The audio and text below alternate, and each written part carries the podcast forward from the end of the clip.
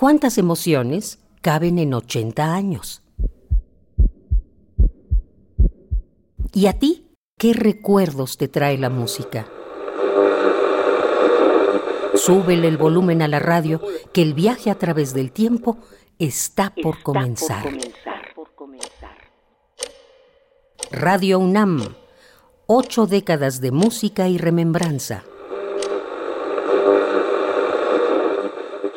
El agua es el principio. Nos llama con su movimiento.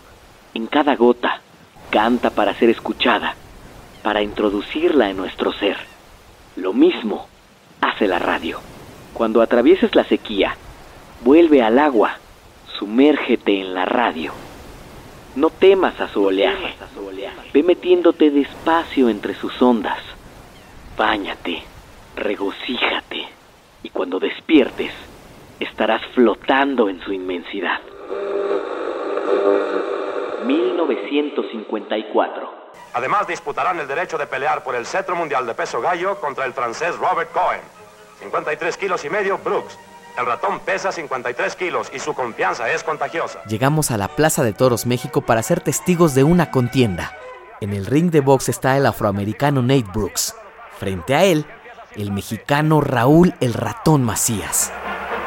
Izquierdas y derechas del ratón sobre la cara del negro Brooks que se amarra desesperadamente en este séptimo round que está resultando de verdadera gloria para México. Personalidades del medio artístico, social y cultural, ciudadanos de a pie, vecinos, más de 45 mil personas aclaman al ratón, quien esa tarde se convirtió en ídolo del pugilismo. Extasiado y conmovido, el joven de apenas 20 años expresa, todo se lo debo a mi manager y a la Virgen de Guadalupe. Movámonos al vecino del norte.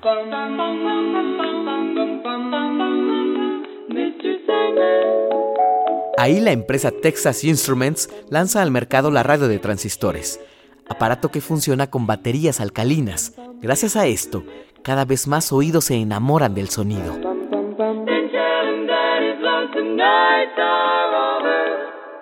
En 1954 Vietnam queda dividida. En Egipto, el coronel Nasser es nombrado primer ministro. Ya la teleaudiencia sabe que el escritor norteamericano Ernest Hemingway ha ganado el Premio Nobel de Literatura. Y la Academia Sueca otorga a Ernest Hemingway el Premio Nobel de Literatura. Hemingway, nosotros quisiéramos saber al ganar el Premio Nobel de Literatura. Primero, experimentado, experienciado, una sensación de alegría. Otro que materializó la fantasía fue el escritor J.R.R. Tolkien, quien ese año publicó dos volúmenes del Señor de los Anillos.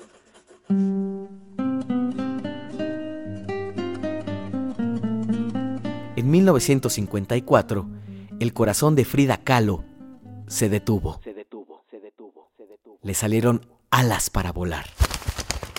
La pintora es velada en el Palacio de Bellas Artes, con la bandera comunista sobre su féretro. Dicen el negro llorona, negro, pero... A la par, se consolida un sueño.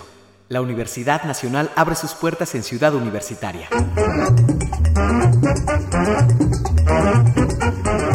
Para conmemorar este nacimiento, el inolvidable Damaso Pérez Prado interpreta El Mambo Universitario. Universidad